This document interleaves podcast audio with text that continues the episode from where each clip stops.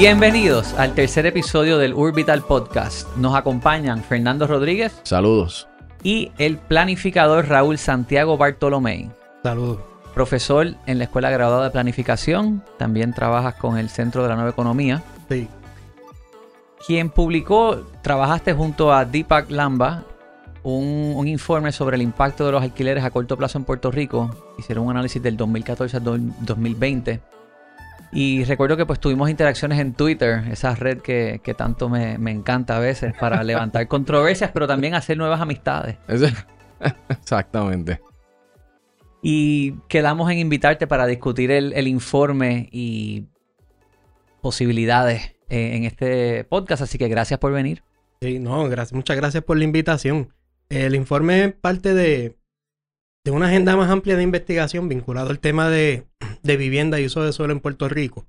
Eh, es uno de varios productos que ya hemos ido sacando, ¿verdad? Para ver distintas tendencias. Y una de las cosas que motivó de desarrollar esta agenda en conjunto, esta agenda de investigación, es que entendíamos que a la medida que Puerto Rico siga atravesando el proceso de reconstrucción a largo plazo, eh, ¿verdad? En el nuestro contexto post-desastre, el tema de la vivienda iba a ser central para saber qué tan exitoso o qué tan exitoso o fracasado es el proceso de reconstrucción.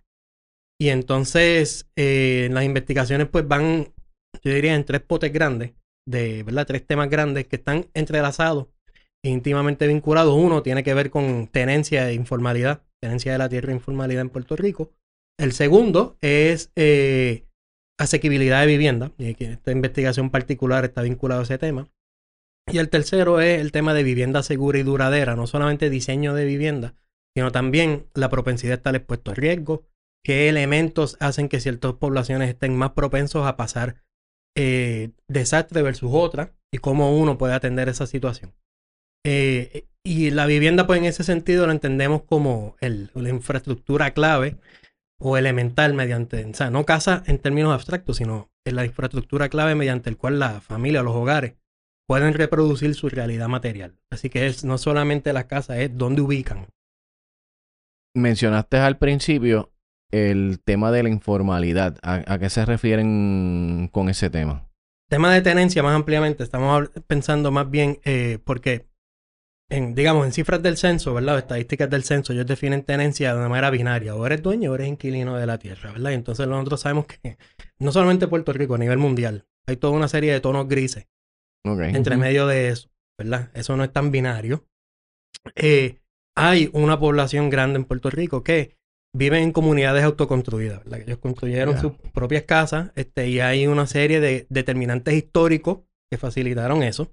Que dicho sea de paso, no es único en Puerto Rico y, y ese proceso de desarrollo urbano es el principal motor de desarrollo urbano a nivel mundial ahora mismo. O sea, el mecanismo principal mediante el cual las ciudades en el mundo se expanden no es la construcción de infraestructura eh, financiada a través de bonos o, o el- los procesos de desarrollo privado, sino a través de comunidades autoconstruidas.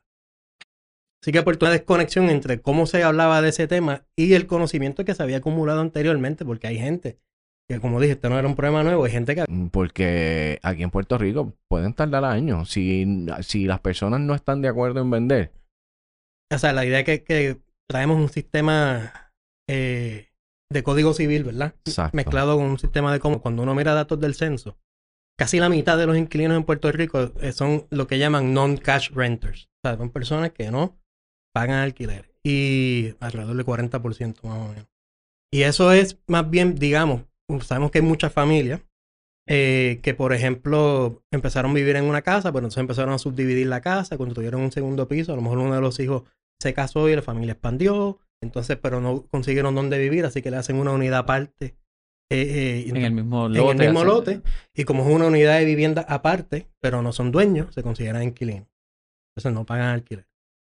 Así que hay, hay todo, por eso digo que hay toda una serie de tonos grises aquí, más allá del Exacto. binario que utiliza el censo. Y cuando vienes a vender, tienes un tema legal, una multifamiliar, pero una de esas no está inscrita en el registro de la propiedad. Y tienes que hacer una, un acta de edificación y eso envuelve unos gastos legales y también no estás tributando en el crimen. Y si lo quieres vender como Dios manda, debiste haber sacado un permiso de uso. Y, Para una- y llevar ese- solicitar la segregación y traer un agrimensor que haga la mensura y someter eso en parte de la escritura. O sea, es más complejo de lo que todas esas decisiones y yo creo que desde el punto de vista del gobierno debe, debería haber una educación al consumidor de que haya que las bienes raíces o la tenencia como vehículo de educación financiera o de, o de creación de riqueza. O sea, en el buen sentido de la palabra, no especulativo, porque sí la, sabemos que es especulativo o puede ser especulativo si no se lleva como Dios manda. Pero las bienes raíces llevado de forma correcta puede servir como vehículo de... pero ahí, y ahí fracasa también el Estado en hacerle fácil. La gente dice, pero para tener que bregar con el gobierno de hacer esto como Dios manda, es mejor pedir perdón que pedir permiso porque es tan oneroso a veces el procedimiento, esa... Exacto. Si el gobierno lo viera de cómo lo facilitamos más en vez de cómo ponemos trabas, pues quizás se haría de una mejor manera, pero ante la falta de eso, pues la gente...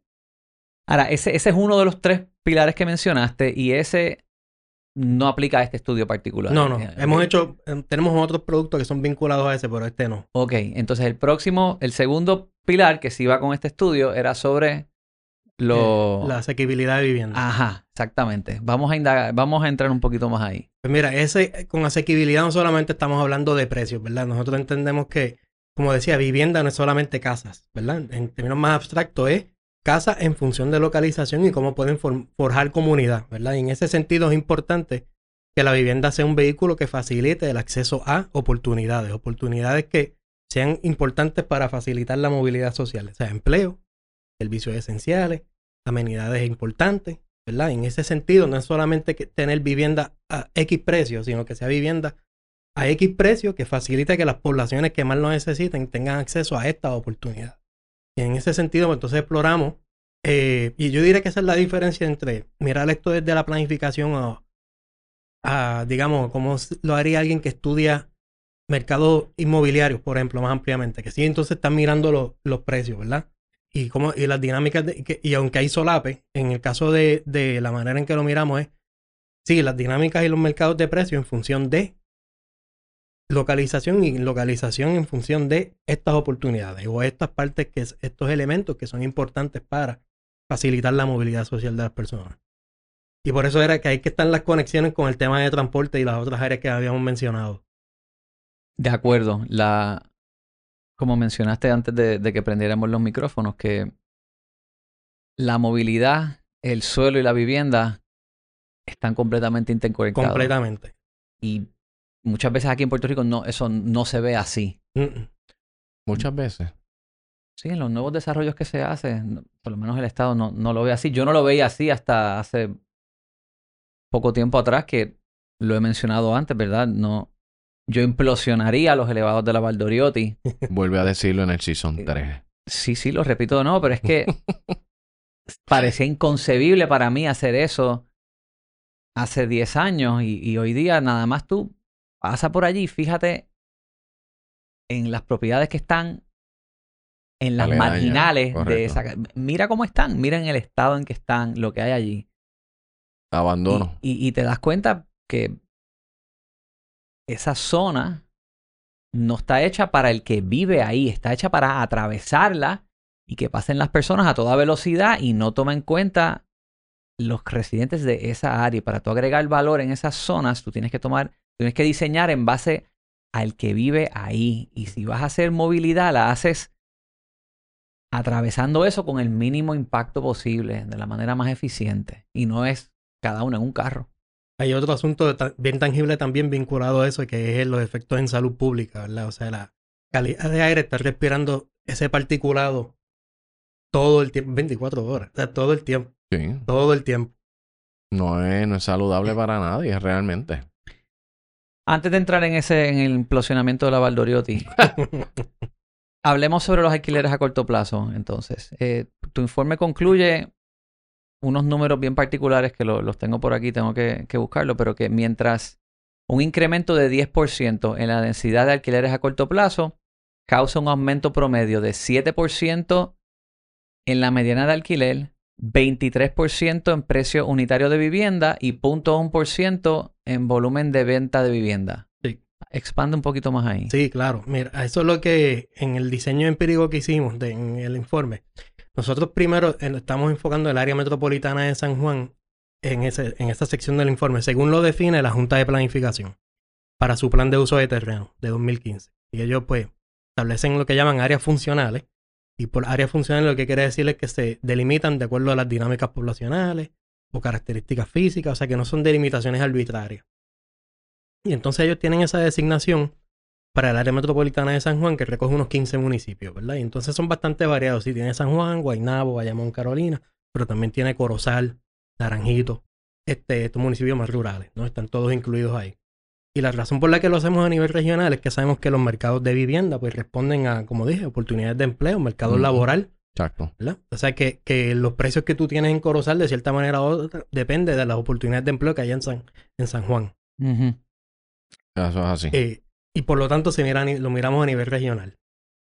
Y en ese análisis lo que hacemos es un análisis de panel. El de panel lo que quiere decir es que, eh, digo, yo sé que ustedes saben lo que es, pero para beneficio de que nos escuchan, un análisis de panel quiere decir que hacemos un análisis a través del tiempo y eh, que observamos las mismas unidades de análisis a través del tiempo. Y la unidad de análisis aquí es lo que el censo llama census tract o sector censal. que es Ajá. es la unidad de recopilación de datos del censo, el área geográfica, más análoga y más cercana a lo que podemos llamar una comunidad, un barrio, un vecindario. No es exactamente igual, pero es lo, es lo mejor que hay. Eh, y entonces lo hacemos a esa escala en parte porque los datos demográficos que utilizamos para incluir en el análisis, eh, el margen de error no es tan alto. Cuando nos vamos a unidades de geográficas más pequeñas, el margen de error de los datos del censo son mucho más altos y uno no puede inferir responsablemente nada con esa información. Y entonces partimos de ahí y decimos, bueno, nosotros sabemos que si esto, si los alquileres a corto plazo van a impactar la asequibilidad, estas distintas medidas de asequibilidad, lo tiene que hacer a través de cómo restringe la oferta disponible, ¿verdad? Pues la mejor manera de medir eso es que cuál es el número de unidades de alquiler a corto plazo como por ciento del total de unidades de vivienda en cada sector censal, en cada census tract. Eh, eso no quiere decir que hagamos una comparación de, de chinas con chinas, de que, de que cada unidad de vivienda en esa unidad, saber cuántas de esas se están utilizando para alquiler a corto plazo y cuáles no. Y de hecho, en los datos que usamos para el análisis, que son de AirDNA, es una empresa que antes estaba en Barcelona, ahora está en Denver, que se dedican a publicación de datos de, de mercado de alquileres, alquileres a corto plazo. Eh, nosotros utilizamos lo que llaman eh, la unidad completa. O sea, que, hay, hay alquileres a corto plazo que son un cuartito extra, son un cuarto compartido, y entonces lo que estamos haciendo es solamente utilizar eh, la unidad completa como medida. Y entonces eso lo calculamos para cada año, a distintos años, de 2017 al 2020. La razón por la que hacemos ese análisis de esa manera es que queríamos ver el efecto antes y después del huracán. Porque parte del análisis, de lo que sale en ese análisis es que vimos que los, efectos del- los impactos de desastre tienen un efecto directo sobre la propensidad a crear o eliminar este, unidades de alquileres a corto plazo. Sí, claro. Igual que la pandemia, igual que... Y, la, y la pandemia está incluida ahí también.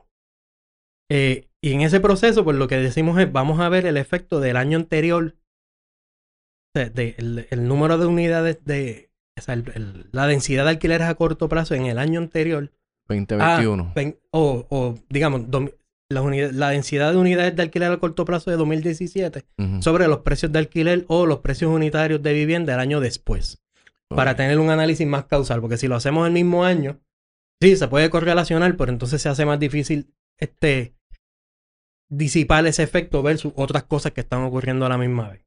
Una pregunta, ¿y eso que ustedes miran toma en consideración si es un pueblo donde usualmente quizás las viviendas eran second home? Vamos a poner un Sí. ejemplo, Luquillo o Río Grande. Sí, Que yo conozco en Luquillo personas que compraron entre el 2006 y el 2009 que compraron en un momento donde el mercado estaba un poco más elevado, vino la caída del 2008 y cayeron underwater ujú, y todavía Airbnb no había despegado. Y entonces tú pasabas por Luquillo, era un ghost town. Hoy día pasas y hay un complejo que tiene como 15 candaditos de esos con, con el lock.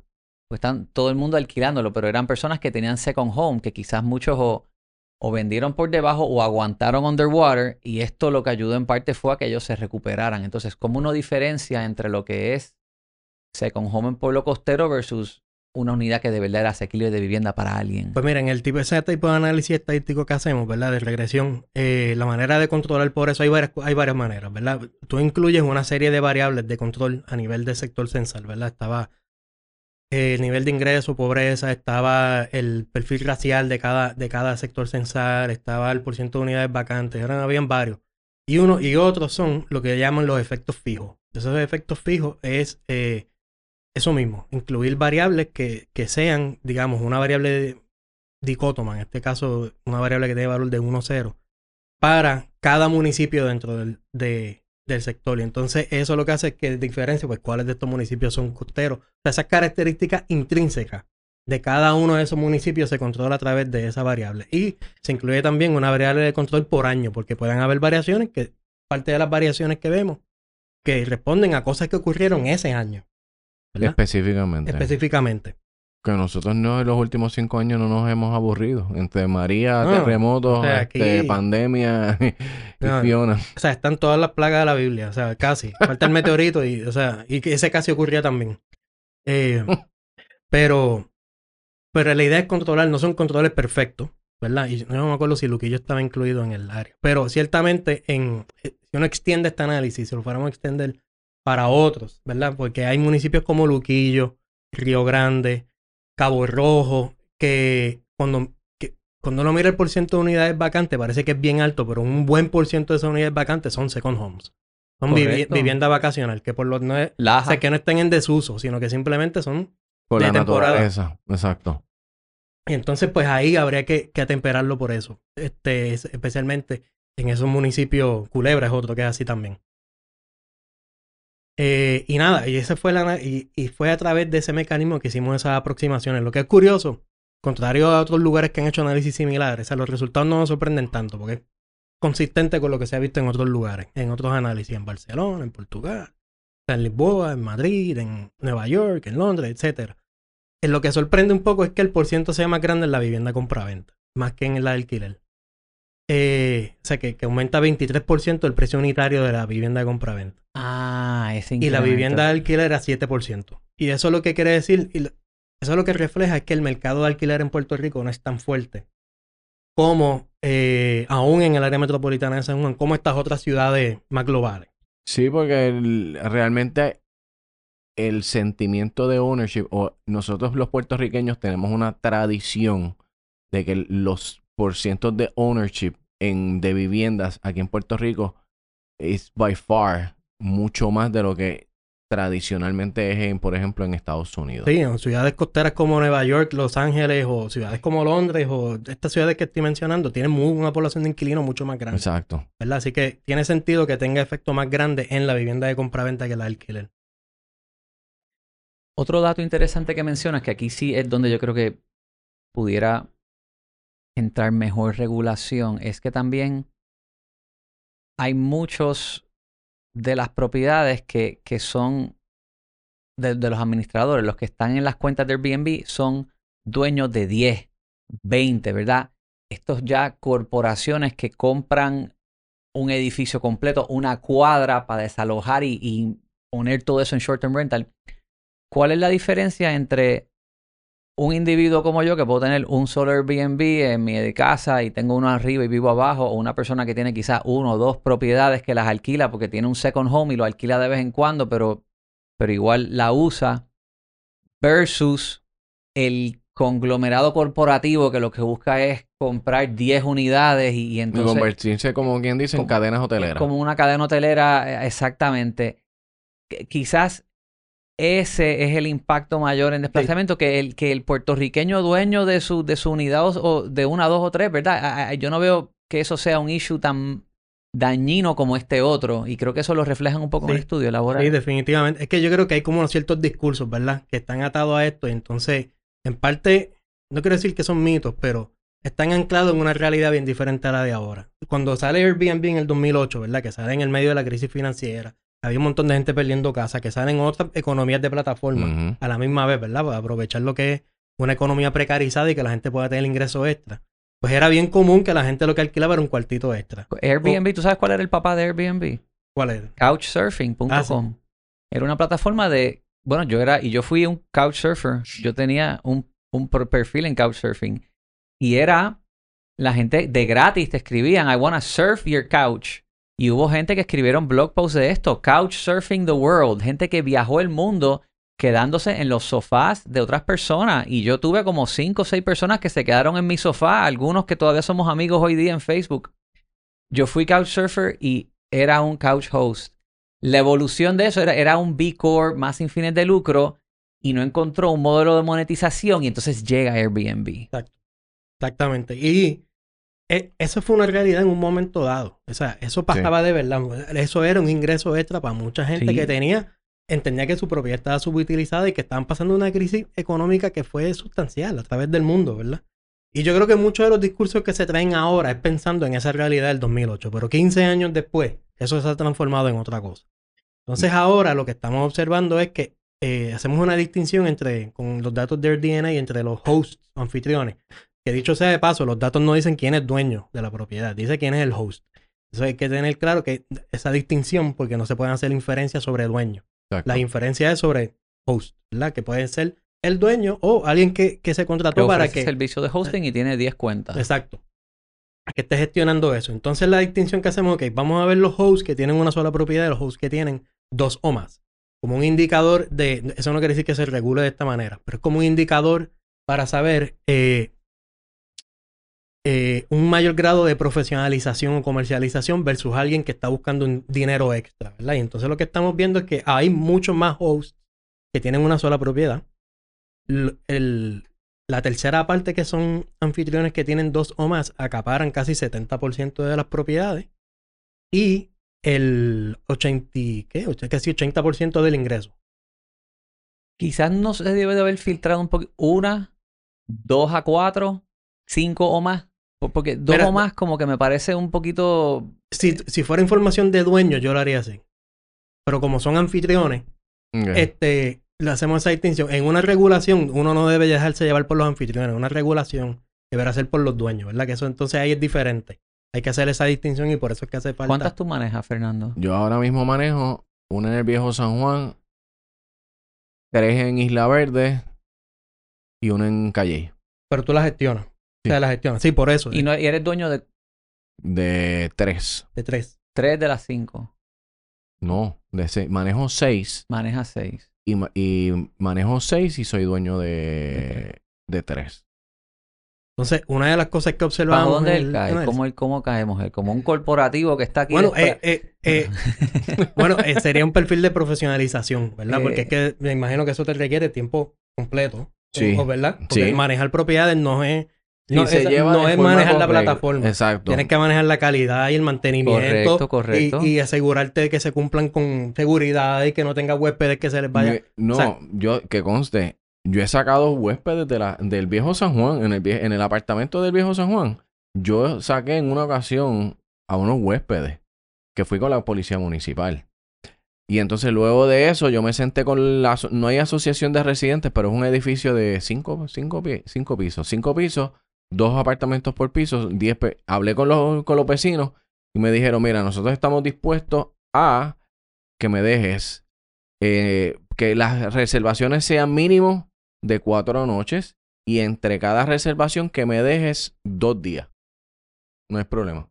Y para que sea más bien eh, familia y hasta cierto punto si uno se dedica a mercadear la propiedad a esos fines, atraes a ese tipo de, de, de cliente. de cliente. Eso me trae a un punto adicional hablando sobre la regulación. ¿Cuánta regulación debe de ser del Estado amplia versus qué nivel de restricción se pone por eh, los condominios, ¿verdad? La, la, la, la, la junta de condóminos que pueda haber, el, el- el consejo de titulares que exista en esa urbanización o complejo, que entre ellos decidan, o sea, de que no, no haya una manera uniforme de decir, no, ningún condominio de residente puede hacer esto. Mira, cada junta de condominios puede tener la flexibilidad de implementar ciertas reglas. Yo creo que tienen un margen un poco más limitado ahora por la ley nueva de, de propiedad horizontal. Sí. Yo no me acuerdo si requería una unanimidad para decidir sobre eso, que antes no. Y entonces, pues, un condominio más pequeño es más factible. Un condominio más grande, me imagino que, que hace más complicado este, Es más complicado, llegar a eso. pero yo, yo tengo los de Isla Verde, en uno de ellos eh, tiene más de 500, no, tiene, no, más de 500, 500 unidades de vivienda Es grande. y en un momento dado fue challenging, pero ya llegamos a un happy medium. También mínimo tres noches y por lo menos un día entre cada reservación. La Junta de Condominios llegó a ese acuerdo. Sí. Y todos los vecinos están contentos. Exacto. Hasta el sol de hoy. ¿Por qué? Porque en ese condominio en particular hay una oficina de, rentas a corto plazo donde yo registro los huéspedes que van a entrar por nombre, apellido, la licencia. Exacto. Se le envía previo a que ellos lleguen. La guardia de seguridad valida. No se aceptan, eh, no se aceptan visitas este, porque yo reconozco también que la- hay gente viviendo, mm, porque lo utilizan como residencia principal. Este, y somos, y son bien proactivos en ese sentido. Y pues ese fue el happy medium. Tengo en otro de los condominios, aunque yo no lo hago, pero la asociación permite reservas back to back. Que check-in, check-out a las 11 de la mañana y un check-in a las 3 de la tarde el mismo día. Pero yo lo siempre dejo para que la propiedad no se deteriore tanto. Por lo menos un, un sí, sí, día. el- el same day checking es- Claro. es, es fuerte.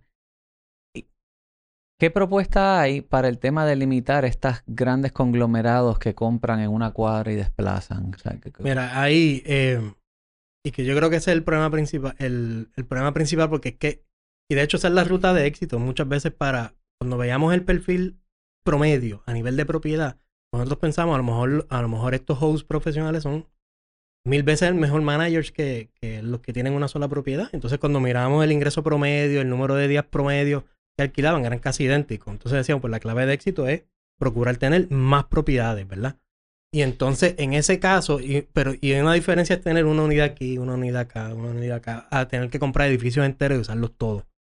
Sí. En esos casos, tienes que eh, tratarlos como lo que son, ¿verdad? Pues eh, ciertamente, si tienes paradores que tienen que seguir una regla. una regla y una serie de requisitos para utilizar propiedades para esos fines, eh, tienen que cumplir con una serie de requisitos de, seguridad, de rendimiento de contribuciones, eh, de seguro, de una- patente. de, un- de patente. eh, Que también me haría Sí, sentido que una, que una regulación de esta manera entonces vaya más dirigida a, a ese conglomerado grande que es el que está quizás desplazando y comprando en grandes escalas. eso es lo otro que decir. atacar y hacerle el problema más difícil al, por- al pequeño que tiene una, dos o tres. No, yo creo que hacer la distinción es clave. Tiene que ser. tiene- hay Pero que- no, se ha distin- no se ha hecho esa distinción. No. A nivel masivo en la comunicación no, no se habla de esta diferenciación que estamos No, ahora mismo aquí es que yo creo que el nivel de sofisticación en, digamos, en el debate de política pública ahora mismo está bien, bien básico. O sea, bien- o sea, porque ahora lo que estamos hablando es de hacer un sistema de registro de licencias. como, o sea, sí, ok, Que ya o sea, está. que ya está. Que ya está, ya hay un reglamento que rige eso de parte de la compañía de turismo. O sea, eh, eh, turismo lo tiene, más Airbnb le da a turismo sus datos al mes. O sea, esto no hay que crear algo nuevo, hay que optimizar y saber interconectar los diferentes sistemas que pueden haber para no hacerme a mí o al, o al ciudadano que tiene dos o tres propiedades, dar- quitarles a ellos más horas de su tiempo para cumplir con algo que en verdad no va a cumplir con el fin que queremos del el issue del desplazamiento de vivienda. Y la otra cuestión es si, si tienen la capacidad para hacer cumplir, porque a veces pues se ponen estos requisitos y estos cumplimientos y a veces el, el, el monitoreo y la fiscalización no está ahí porque no hay la capacidad. ¿verdad? Y entonces la idea de tirarle más responsabilidad, por ejemplo, porque la, la otra cosa es que la compañía de turismo no vela por vivienda, eso no es lo que hace, no implementa políticas de vivienda. Y el impacto que preocupa aquí es qué pasa cuando emites una orden de desahucio a un montón de residentes y los sacas este, de, de, de donde están viviendo, especialmente, y aquí volvemos al tema original de las áreas de oportunidad y el acceso a oportunidad, porque el, el problema de concentración de estas actividades no es la casita en el área rural en adjuntas que estén alquilando para fines de semana, él es la concentración de muchas unidades en áreas que son importantes para acceder a empleo, para acceder a los servicios esenciales, como buenas escuelas, hospitales, etcétera. Eh, las amenidades que todo el mundo necesita eh, acceder para, eh, para ocio, pero también para fines de salud, ¿verdad? Como parques, áreas para caminar, etcétera. O sea, que no debieran convertirse en áreas exclusivas. Y entonces, ¿qué mecanismo hay? Porque tampoco estamos diciendo prohíban todo todos los alquileres a corto plazo, porque la literatura enseña, muestra claramente que eso es casi imposible. Claro, no, no, eso, eso, eso, no, no sería productivo para los, los que sí manejan una o dos o tres Por eso sí. Eh, impactaría de manera adversa a puertorriqueños titulares que, que, tienen un second income utilizando eso. Y yo creo que lo otro que quería mencionar es tener claro eh, que eso, que regular esto no va a resolver todos los problemas de vivienda. Ahí, a ese iba. Ahora, qué bueno que vamos a eso. Si ponemos este como uno de los varios problemas que hay, ¿verdad? Eh, en el tema del desplazamiento, bien como menciona, no es el único. ¿Qué otros issues estamos enfrentando? Mejor transporte colectivo, revitalización urbana, quizás el tema de los incentivos que, que le dan más ventaja a ciertas demográficas, gente que se está mudando aquí sin pagar impuestos versus el local que tiene que pagar. Del 1 al 5, ¿dónde tú pones el alquiler a corto plazo versus otros problemas que enfrentamos de vivienda? Agilizar las construcciones y la revitalización de, con los fondos, Mira, yo te diría que se me hace difícil rankearlo así. Yo diría que pensar en los alquileres a corto plazo. Yo no pienso que es el primero. Yo no, pienso es el primero. ¿Tú lo pondrías primero, Fernando? No, no, es el primero, para nada. Porque venimos arrastrando unos problemas estructurales de hace décadas. Yo no creo que estén entre los primeros tres. Lo que ocurre es que te complica cómo atiendes los problemas estructurales si vas a utilizar políticas públicas de, del 2000 o del 90 teniendo esto, esto en una dimensión adicional que tal vez no estés considerando. Y en eso es lo que lo complica. No es que sea la raíz principal del problema, porque por ejemplo, Puerto Rico de hace años, casi, casi más de la mitad de los inquilinos que pagan alquiler en Puerto Rico gastan más de una tercera parte de su ingreso en alquiler. De hace años, de hace décadas. Eh, los que tienen hipotecas, casi 40% de los hogares que tienen, más del 40% de los hogares que tienen hipoteca gastan más de una tercera parte de su ingreso en eh, pagos de, O sea, que son gente altamente susceptible que eventualmente o le ejecutan la propiedad o que, están, no finitos, que a la que tengan cualquier situación de salud o algo. Una situación de salud, uno, alguien en el hogar perdió un empleo, lo que fuera, ¿verdad? Exacto. Eh, y encima de eso, miraban las listas de esperas que están cerradas ahora, pero en las listas de esperas de vivienda pública, sección 8, son más de 15 mil hogares. Sí. Y entonces, este, y eso viene arrastrándose hace tiempo. Esta situación. Ese y el programa de lo que es ahora, lo que era antes la llave para tu hogar, que ahora es el programa de. De, los primeros respondedores. Correcto, que es lento el proceso, los corredores no lo atienden. Pero tengo que decir que una cooperativa nativa este, cerró, cerré la semana pasada un caso en, en Villa Prade en 45 días. ¿De, de interés social? De, o sea, con un vale, con un incentivo. Con incentivo le Dieron, ah, le dieron 45 mil dólares a una muchacha del municipio de San Juan.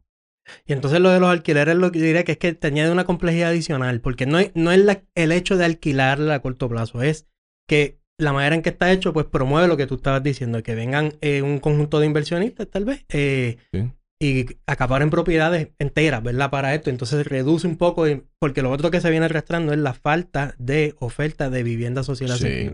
Correcto, y eso lo menciona Annette Frank en el episodio y eso también ahí entiendo yo, una, ante la consideración de la legislatura, que la Asociación de Constructores de Hogares, en la pasada convención de ellos, estaba cabildeando para ver si aumentaban Sí, los límites. Los límites. Los límites de elegibilidad, sí. De elegibilidad que se podía eh, considerar lo que es una vivienda de interés social para que hiciera reflejo de los altos costos de construcción. Y eso es otro problema que también es presente en los costos de construcción, ¿verdad? Eso varía. A veces la mano de obra es más cara, a veces los materiales. Depende del momento. Y si fuéramos entonces, que ya no, se nos acaba el tiempo, eh, vamos a poner, incluyendo alquileres a corto plazo, tres otros problemas que hay que, que forman parte de todo este eh, issue que, que, vivimos hoy día de desplazamiento, gentrificación. ¿Cuáles son los otros tres que tú dirías? Top three. Yo creo que el primero es la falta de oferta de vivienda de, social, eh, de interés social asequible en áreas de alta oportunidad. Ese es el- yo diría que es el principal. Área metropolitana. Principal. Área, metro, área metro- o la- hay, porque hay varias áreas metropolitanas. O sea, Aguadilla tiene sus renglones. Caguas su- tiene también su zona. eh, Ponce, o sea, área de Mayagüez. tú te refieres a que, a que esté cerca de algún centro urbano donde puedas, el, el commute del trabajo no sea oneroso, donde tú tengas tu escuela, tu hospital, ¿verdad? Eso es un área de oportunidad. Eso es un área de oportunidad. Ok. Ok. Eh, yo- Ese es primero. ese es el primero. Yo diría que el segundo tiene que ver con el tema de tenencia y la inseguridad de tenencia en Puerto Rico. Ese es que- el problema de las direcciones, titularidad, dónde tú vives, en una zona de riesgo o no. Eh, y, yo, y el tercero es ese, la zona de riesgo, o sea, la, vivienda segura y duradera. O sea, por eso es que están estos tres pilares. Eh, lo que digo es que, que lo que ocurre es que, por ejemplo, si tú quieres atender el problema de asequibilidad aumentando oferta a precio de mercado, no exclusivamente de vivienda asequible y de interés social, sino estás aumentando oferta a precio de mercado para ver si aumentando oferta bajan precios. Ahora mismo, si no atienden lo de alquiler a corto plazo, nada impide que muchas de esas propiedades nuevas se Caigan en utilicen- esco- caigan. las utilicen para eso, claro, y ahí es que está porque debe de atenderse, pero esos tres siguen siendo, van No, por sí. encima de alquiler a Esos corto son los plazo. problemas estructurales que venimos arrastrando Y hace décadas. entre esos tres que mencionas, ¿la movilidad está dentro de uno de esos tres o la movilidad la podemos La añadir? movilidad está vinculada, es transversal en los tres. Pero hay que entonces incluirla como otra parte, No. ¿no? Lo puedes incluir Eh, como aparte, pero debe es que es, es, es, es transversal entre los es, tres. transvers- es relevante en los tres. Porque no puedes tener acceso, desde qué vale tener tenencia clara si no tienes acceso de movilidad. eh, Igual tú añades también, por ejemplo, infraestructura tanto eléctrica como, como de fibra óptica. sí, Personas que pueden trabajar desde su casa, teletrabajo, tienes energía, pues también eso hace que, que la zona de oportunidad quizás Sea más apetecible. expanda, porque puedes trabajar remoto desde, desde tu casa. en- exactamente. Eso, eso no quiere decir que uno enfoque todo el esfuerzo en el área de alta oportunidad, sino que diferencia entre qué requiere para hacer que las áreas de alta oportunidad sean más inclusivas, pero qué requiere mejorar las condiciones en las otras áreas. Infraestructura es clave. ¿Algo más que quieras añadir, Fernando? No por ahora, estamos bien. ¿Alguna última palabra? Eh, no, yo creo que agradezco muchísimo la invitación y la oportunidad de conversar. Eh, en otro momento, pues expandiremos más en estos temas. Definitivamente estamos abiertos a, a tenerte nuevamente y de hecho creo que tienes otros estudios que van a seguir saliendo relacionados a estos puntos que se discutieron. Sí. Los- nos invitamos a, a discutirlos aquí. Raúl, gracias por la participación. Wilton, terminamos.